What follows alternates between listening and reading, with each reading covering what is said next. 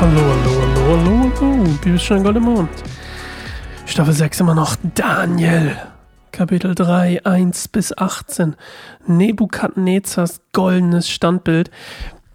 Ausgelöst wahrscheinlich unter anderem hat er das sich gedacht, kann ich mir zumindest vorstellen.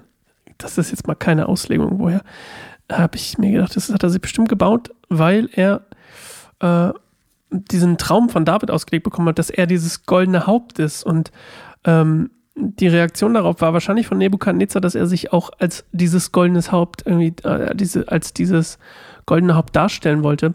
Und ähm, das in dem Fall durch diese Statue gemacht hat, was wir später noch lesen, was ähm, ähm, unter anderem dafür spricht, warum er später von Gott ähm, so gedemütigt wird, äh, bevor er ähm, ja, egal, lesen wir später. Also, das Spannende an der, an der Geschichte, die wir gleich hören, oder an der, an der Bibelstelle, die wir gleich hören, ist, ähm, dass tatsächlich Archäologen ähm, vor, vor einer Weile, ich weiß nicht genau wann, habe ich mir nicht aufgeschrieben, schade, einen großen quadratischen Block aus Ziegeln gefunden haben, und zwar etwa neun Kilometer südöstlich von Babel.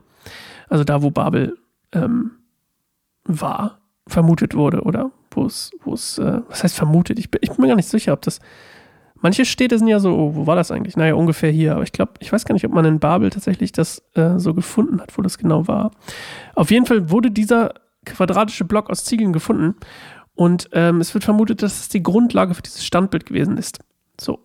Und ähm, es war, das ganz kurz, ähm, 60 Ellen, wie es im Text genannt wird, sind ungefähr 30 Meter. Also 30 Meter goldenes Standbild. Holy Schmidt. Es ist ungefähr vergleichbar mit einem achtstöckigen Haus. Und das Spannende ist, es ist nur ungefähr sechs Ellen breit, also nur drei, drei Meter breit. Ähm, und dieses Standbild wird vermutet, dass es vielleicht ein Obelisk war, ähm, inspiriert von den Ägyptern und nicht unbedingt ein Abbild von Nebukadnezar. Aber auch das ist nicht bekannt. So, also, hören wir erstmal den Text. Bis gleich. König Nebukadnezar ließ ein goldenes Standbild anfertigen 60 Ellen hoch und 6 Ellen breit und stellte es in der Ebene Dura in der Provinz Babel auf. Dann schickte er Boten zu den Fürsten, Präfekten, Statthaltern, Ratgebern, Beratern, Richtern, Magistraten und alle anderen Beamten der Provinzen mit dem Befehl, dass alle an der Einweihungszeremonie des Standbildes teilhaben sollten, das er hatte aufstellen lassen. Alle, die aufgefordert worden waren, versammelten sich, um an der Einweihung des Standbildes, das Nebukadnezar hatte herstellen lassen, teilzunehmen.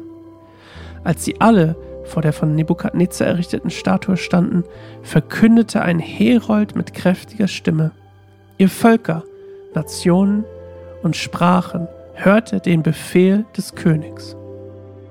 Wenn ihr den Klang von Horn, Panflöte, Zither, Lyra, Harfe, Sackpfeife und anderen Musikinstrumenten hört, müsst ihr euch zu Boden werfen und das goldene Standbild anbeten, das König Nebukadnezar anfertigen ließ. Wer sich aber nicht zu Boden wirft, um die Statue anzubeten, wird sofort in einen glühenden Ofen geworfen. Als nun die Musikinstrumente ertönten und jede Art von Musik spielten, warfen sich die Männer aller Völker unverzüglich nieder und beteten das goldene Standbild an, das König Nebukadnezar hatte aufstellen lassen. Zur gleichen Zeit gingen einige babylonische Männer zum König und zeigten die Juden an. Sie sagten zu König Nebukadnezar, der König lebe ewig. Du, König, hast den Befehl ausgegeben, dass alle Menschen sich auf den Boden werfen sollen, sobald sie den Klang der Musikinstrumente hören, und dass sie das goldene Standbild anbeten sollen. Wer aber diesem Befehl nicht nachkommt, soll in den glühenden Ofen geworfen werden. Es gibt hier einige hochgestellte jüdische Männer, Schadrach, Meschach und Abednego, die du zu Verwaltern der Provinz Babel bestellt hast. Sie haben sich, o König, nicht um deinen Befehl gekümmert. Sie verehren deine Götter nicht und beten auch nicht die goldene Statue an, die du hast aufstellen lassen. Da befahl Nebukadnezar voll Zorn und Wut, Schadrach, Meschach und Abednego zu holen. Als man sie vor den König gebracht hatte, sagte Nebukadnezar zu ihnen: Schadrach, Meschach und Abednego, stimmt es, dass ihr meine Götter nicht verehrt? Und betet ihr tatsächlich das goldene Standbild nicht an, das ich aufstellen ließ? Also, wenn ihr, sobald ihr den Klang der Musikinstrument hört, niederfallt und die Statue anbetet, die ich anfertigen ließ, ist alles gut. Wenn ihr dazu aber nicht bereit seid, sollt ihr sofort in den glühenden Feuerofen geworfen werden. Und wer ist der Gott, der euch vor meiner Strafe retten könnte? Schadrach, Meshach und Abednego aber antworteten dem König, O Nebukadnezar, wir wollen uns gar nicht vor dir rechtfertigen.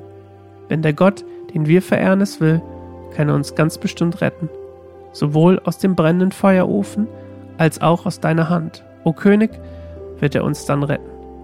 Aber selbst wenn er es anders beschlossen hat, sollst du, o König, es mit Sicherheit wissen, wir werden deine Götter niemals verehren und die goldene Statue, die du hast aufstellen lassen, niemals anbeten. Also, Nebukadnezar beansprucht hier die absolute, unabdingliche Anbetung dieses Standbilds, was wahrscheinlich ihn selbst repräsentieren soll, oder zumindest seine Macht. Und dieses Standbild vermutlich bedeutet es für ihn halt die, die dieses, die, der, dass er das Haupt über dieses gesamte Reich ist und über die Einheit dieses Reiches, dass er ja quasi ähm, mitgebaut hat und äh, dass er regiert. Und deswegen beansprucht er auch diese Autorität in absolut politischer Hinsicht. Also das, ne, das ist das ist ja das eine, dass man sagt, so alle Völker kommt her. Also er sieht auch die ganzen Leute quasi als Stellvertreter für die Völker, also unter anderem dann Daniel und so, oder seine Freunde in dem Fall, als Stellvertreter für das israelische Volk. Und ähm, es ist nicht bekannt übrigens, ob bei dieser Enthüllung, bei dieser Einweihungsfeier zum Beispiel auch der äh, König in Anführungszeichen von, von Juda oder von Israel, wie man sagen will, ähm, es war ein geteiltes Reich, aber ob der jetzt unbedingt ähm, eingeladen wurde oder kommen musste oder was auch immer, steht da nicht. Aber der Punkt ist auch einfach, dass er sich hier auch in religiöser Hinsicht als quasi Autorität sieht. Und ähm, das gefällt natürlich auch unter anderem den, den Leuten nicht, dass die, die drei Freunde da sich nicht unterwerfen, so wie das die anderen machen. Und diese ganze Geschichte mit der Unterwerfung übrigens auch ein, ähm, dazu kommen wir später noch, ähm, ein, ein interessantes ähm, Bild in Richtung Offenbarung, und wir hatten, ich habe ja schon mal am Anfang gesagt, das ist so ein bisschen diese apokalyptische Literatur, das ist so alles ein bisschen auf die Apokalypse, äh, auf die, auf die, auf die, auf die, Gott, Leute, ich kann nicht mehr sprechen, auf die Offenbarung, auf die, auf die, auf die Offenbarung hindeutet. Und dass es viele Parallelen gibt oder viele Sachen, die prophetisch auf diese Offenbarungsgeschichte hindeuten, auf das Christ, Christus wiederkommt, etc. Jo, wir lesen morgen weiter, was mit den drei Freunden passiert, die sich nicht ähm, unterwerfen und die ähm, Stand auf bleiben. Ich kenne die bestimmt die Geschichte schon. Also, morgen geht's weiter. Bis dahin. Ciao.